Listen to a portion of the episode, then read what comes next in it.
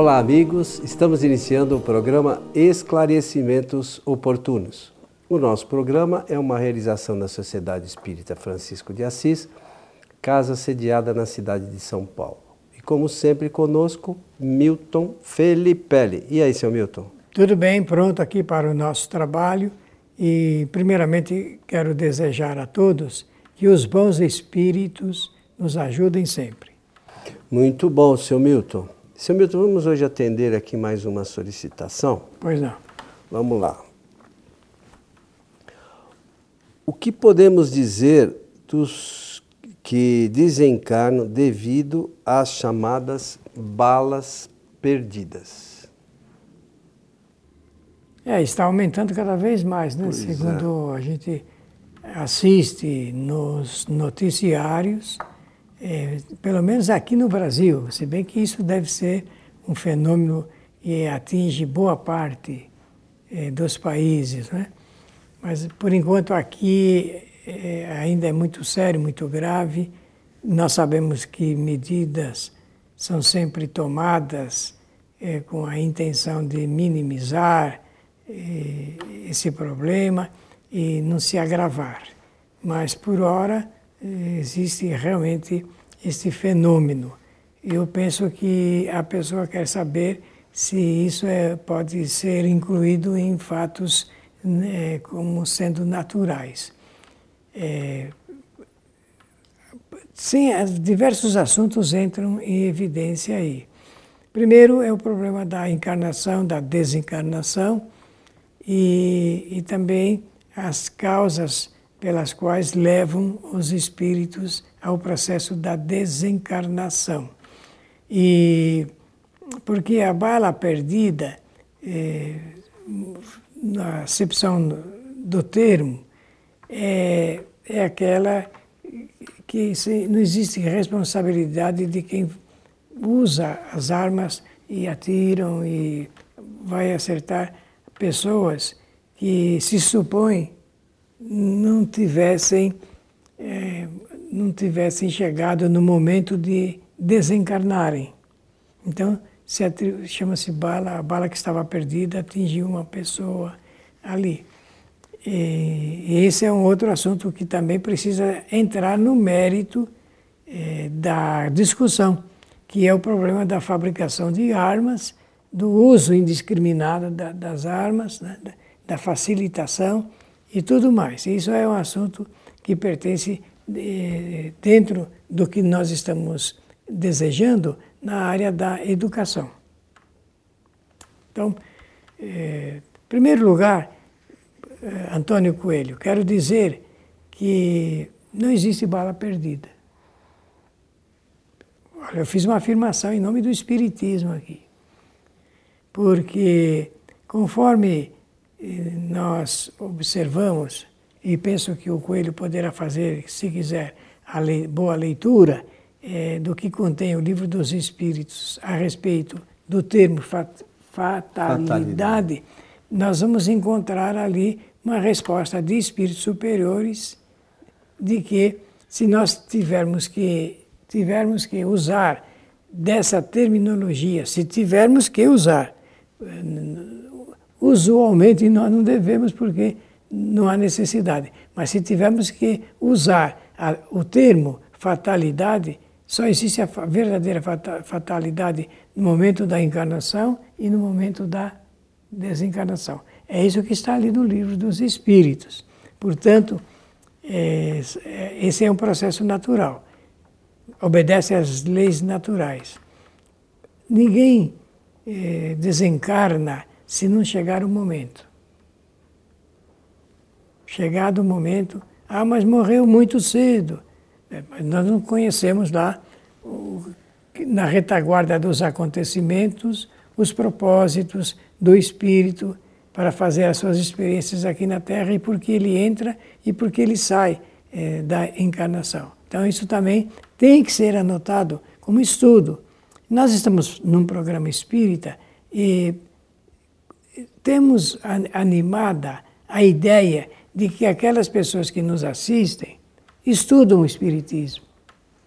Se estudam a doutrina espírita, a partir do livro dos Espíritos até o último livro, que é o livro A Gênese, por certo, vão ter que percorrer esse caminho para é, criar uma, um elenco de reflexões que oferecem campo pra, para as ideias eh, relacionadas com as experiências que o espírito faz aqui na Terra e por que, que ele encarna e por que, que ele desencarna. Terá que passar por isso. Por ora, é o que eu quero apresentar dentro desse diálogo que nós vamos fazer aqui. Então, a, a questão da, sobre a fatalidade começa aqui no livro dos Espíritos. Perdão, deixa eu pôr o óculos aqui, senão não vou enxergar nada. É, na questão 851, né, na parte terceira, capítulo 10, é, haverá fatalidade nos acontecimentos da vida, conforme o, sentido que se dá a esse vocábulo, quer dizer, todos os acontecimentos são pré-determinados, e neste caso, que vem a ser do livre-arbítrio, a fatalidade existe é, unicamente na escolha é, que o espírito fez ao encarnar desta ou daquela prova para sofrer, né? escolhendo-a institui para si uma espécie de destino que é a consequência mesma da posição em que vem a achar-se colocado. Falo das provas físicas, pois pelo que toca as provas morais e as tentações, o espírito, conservando o livre-arbítrio quando quanto ao bem e ao mal, é sempre senhor de ceder ou de resistir. Né? Aí segue. Então, é bom a gente pensar que não há nada que seja obra do acaso. Né? Tudo tem uma razão de ser. É como Milton fala, mesmo essa bala não era perdida, ela, muito embora num primeiro momento parece que ela não tinha um destino certo, mas às vezes é, a gente, estudando, acaba entendendo que algumas circunstâncias é, elas são decorrentes de, efe, de causas geradas em outros momentos. Então, é, a doutrina espírita é muito rica nessas questões e nos auxilia no entendimento. É, num primeiro momento, para essas famílias, é, podem até pensar de terem sido esquecidas por Deus, né? É, alguns até falam isso, né? Mas, na realidade, isso decorre de alguma questão, né? como foi dito aqui, da própria escolha do espírito, da necessidade dele passar por essas circunstâncias e alguma razão há de ter. É, sobre essa consequência, além do livro do, daqui do livro, da leitura do livro dos Espíritos, que são algumas perguntas, tem uma questão, sabe, Milton, que eu, que eu lembro, e a gente falou até num programa que nós fizemos do livro Céu e Inferno, tem um espírito, uma história de um espírito lá que é bastante interessante para a gente entender, é, é, chama Antônio B o espírito enterrado vivo. E aí, é, conta lá uma série de circunstâncias, era um espírito, quando encarnado, era muito bom, e depois se constatou que ele tinha sido enterrado, estava virado, tinha comido as mãos, uma série de coisas e tal. E aí o espírito é evocado por Kardec, ele veio e trouxe as informações, porque aquilo aconteceu com ele. E não é uma história inventada, é uma história que aconteceu. O espírito relatou a experiência que ele viveu em função de um ato cometido em vidas anteriores. É a história da vida dele. Exatamente. Então, é, essas questões que a gente acha que são obras do acaso, é, de acaso não tem nada. É lei de causalidade, né? Tudo tem uma causa, tudo tem uma razão de ser. É, a gente entende, é, e não é por menos as famílias sofrem, e, e se fosse da nossa família a gente sofreria também, né? É, mas num, num primeiro momento o entendimento é difícil, né?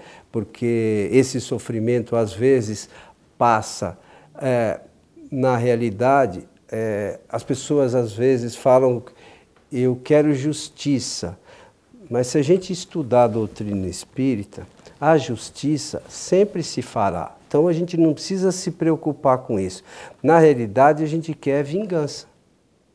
Né? De alguma forma se vingar de alguém que, como é na, na teoria é perdida a bala, quem é o, o, o artífice dessa bala perdida, né? Da onde ela partiu? A gente sabe de onde é, mas também os espíritos sabem. Né? A pessoa que cometeu esse ato é, vai ter que responder por ele. Ah, sim, cada um é Cedo ou tarde, ele, ele vai responder. Como nós responderemos, e todo mundo responderá pelos atos errados que comete. E vai ter com certeza também os benefícios dos atos bons. Né? É, não é só Deus é bondade infinita, então essa bondade serve para. Né, e tem as leis para as coisas boas e as coisas ruins. É, a balança tem dois pratos. Pois é, né? exatamente. Então a gente tem que lembrar que essas coisas acontecem em decorrência de atos nossos passados. A gente sabe exatamente o que a gente fez? Difícil, né? É, não lembra. No momento. No momento só gente... depois que desencarna que vai fazer uma reflexão. O espírito vai fazer uma reflexão e entender. Na realidade, ele já sabe porque a, a, a espécie de prova foi ele mesmo que escolheu. No retorno dele à pátria espiritual, ele vai entender melhor. É, Entra também aqui o momento da morte física. Por quê? Porque nós, é, fazendo esse exame, esse estudo, se a circunspecção leva à conclusão de que, de uma forma ou de outra, quando chega o momento do espírito desencarnar, ele vai desencarnar, ou por um processo ou por outro. Então, se não por esse, que nós julgamos uh, um uh, julgamos um crime. Um atentado, né? É, eu acho que é melhor essa palavra. E, se não por esse, com certeza será por um outro. Se não por um outro, o outro. Quando chega o momento da morte, e o momento não é um momento com aquela precisão de hora, minutos, segundos, instante, átimo de tempo. Não é assim que funciona. Momento é dentro de um quadro em que se apresentem as condições possíveis e necessárias para que o espírito, então, eh, saia do corpo físico, saia definitivamente do corpo físico. Dito isto, simplesmente lembrar-nos de que realmente a vida é uma, é uma preciosidade, né? A vida é uma preciosidade. Entretanto, entretanto, eh, nós devemos lembrar que essa precisão, preciosidade, ela deve ter, ser cultivada com, com um trabalho do espírito é, muito bem feito, de aproveitamento, de, val de valorização e tudo mais. Por que, que eu estou dizendo isso? Porque, senão, em algum momento, em qualquer uma das futuras encarnações, nós passaremos pelos efeitos decorrentes de causas que nós criamos anteriormente. Às vezes a gente não vê, não percebe, não objetiva esse estudo, verificando que aquele espírito não é vítima, aquele espírito é culpado de ações anteriores. Isso não há sombra de dúvida, porque conforme diz aí um axioma espírita, no mundo não existem é, coitados, no mundo existem culpados. É, a gente percebe muito bem isso, sabe, Milton, e a gente já comentou aqui algumas vezes, é quando a gente vai conversar com os espíritos que estão eventualmente agindo sobre pessoas que eles dizem que de alguma forma em momentos passados foram por elas prejudicados. E, e normalmente eles, perguntam, mas por que, que vocês estão me chamando aqui? E a nossa resposta é sempre para poder te ajudar. Porque esse é o nosso objetivo. É uma boa palavra. É, é o objetivo da casa espírita, é auxiliar a todos os espíritos. E, num primeiro momento, eles não entendem isso como ajuda. ajuda, eles entendem como intromissão ou qualquer coisa do gênero. Mas à medida que você vai conversando, e, e a gente aprendeu ao longo do tempo aí, é, que os espíritos responsáveis pelos trabalhos, em algumas circunstâncias, eles ajudam o, aquele espírito que está agindo sobre a pessoa é, verificar o que ele fez é, com aquela pessoa numa encarnação pretérita. Porque, na realidade, a, aqui, as famílias que a gente vive, nós já vivemos juntos algumas vezes. Sem dúvida nenhuma. Né? É, nada, também isso não é obra do acaso. E quando ele percebe que na, na situação anterior o que ele fez foi muito pior do que este fez na seguinte, aí ele para para pensar. Porque se a gente não parar e pensar sobre isso, isso não acaba nunca. Pense. Sim. Eu vou fazer alguma coisa ruim, Sim. aí você vai fazer essa coisa ruim para mim de novo, eu vou fazer para você e, e, até quando? É, fica, fica um círculo Uh, vicioso, né? Pois é, fica um círculo vicioso sem fim e, e, o nosso objetivo é evoluir.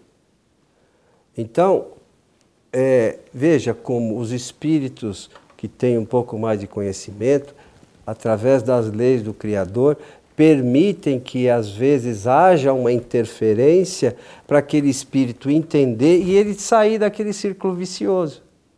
À medida que ele sai, o outro também já fica, de uma certa forma, é, vamos dizer assim, é, amenizado daquela, daquela ação, mas isso não significa que a justiça, pelos equívocos que aquela pessoa que está encarnada é, cometeu. cometeu, ela não vai ter que depois.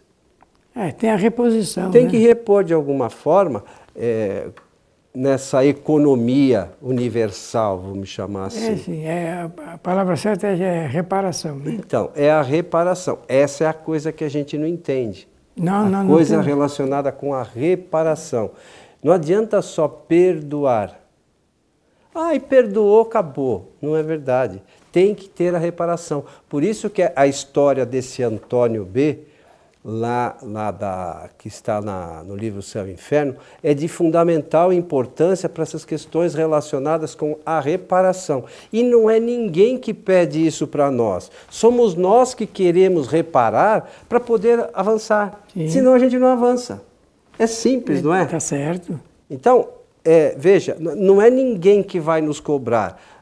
São as questões morais que a gente já falou aqui algumas vezes, que são a origem do sofrimento dos espíritos no mundo dos espíritos. E ficará, ficará até solução final, digamos assim. Eu penso que essa a palavra, reparação, a talvez. reparação ficará é, como pendência.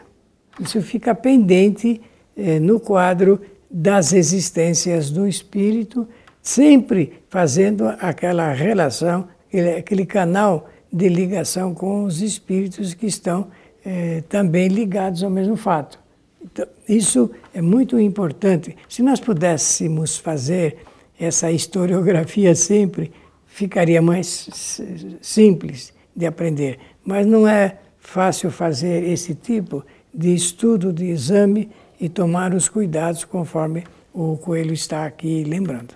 É, é a questão toda, sabe, Milton, é, é difícil porque é, a grande maioria de nós ainda entende de, de forma muito superficial as questões relacionadas à doutrina espírita. Mas quem é, fizer a leitura dessa, desse artigo lá da, do Céu e Inferno com atenção, vai perceber que todo esse conteúdo que a gente está falando está ali naquela história. Por isso que a gente fala, aquela história está colocada ali, não é por obra não, do acaso. depoimento do Espírito. Então, mas Kardec escolheu aquela história porque tem fundamentos importantes nela que são é, é, relevantes para o nosso entendimento da doutrina. É, quero lembrar que aqueles que se interessam pelo exame desse assunto e se reportarem ao livro chamado O Céu e o Inferno, está na segunda parte, na própria relação dos 67 depoimentos. Isso. Então lá tem um nome para fazer referência. Meu amigo Milton, chegamos ao final de mais um programa Esclarecimentos Oportunos. Muito bem. Pela oportunidade, desejar a todos que os bons espíritos nos ajudem sempre. E lembrando a todos que quinta-feira sim, quinta-feira não, o Milton e eu nos reunimos pela sim, internet, né? Nos reunimos, ele na casa dele e eu na minha, para a gente fazer um, um, outro programa que a gente também realiza há algum tempo, que é o que diz Kardec, também abordando temas é, fundamentais para o entendimento das pessoas. E nesse programa, diferentemente do nosso aqui, que é gravado, há sempre a possibilidade da participação de todos com perguntas e tal.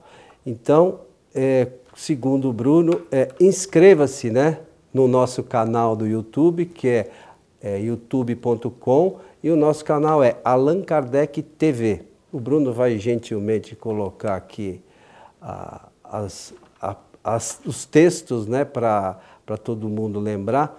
E inscreva-se lá e participe dessa nossa, desse nosso programa ao vivo. É isso. A todos o nosso abraço e até o nosso próximo programa.